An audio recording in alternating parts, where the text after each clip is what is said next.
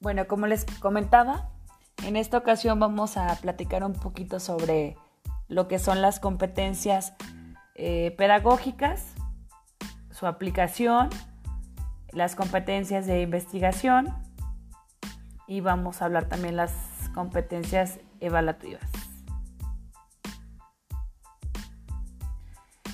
En, esta parte creo que este, les comentaba que, que hay la responsabilidad en el docente, ya que si no hay un buen aterrizaje o buena aplicación de, de estos ambientes virtuales de aprendizaje, desgraciadamente luego los alumnos no lo aplican como, como debe de aplicarse. Entonces, sí hay mucha responsabilidad por parte del docente, pero también esto no es ajeno a que el estudiante se haga como obsiso y no la quiera aplicar y bueno, se justifique.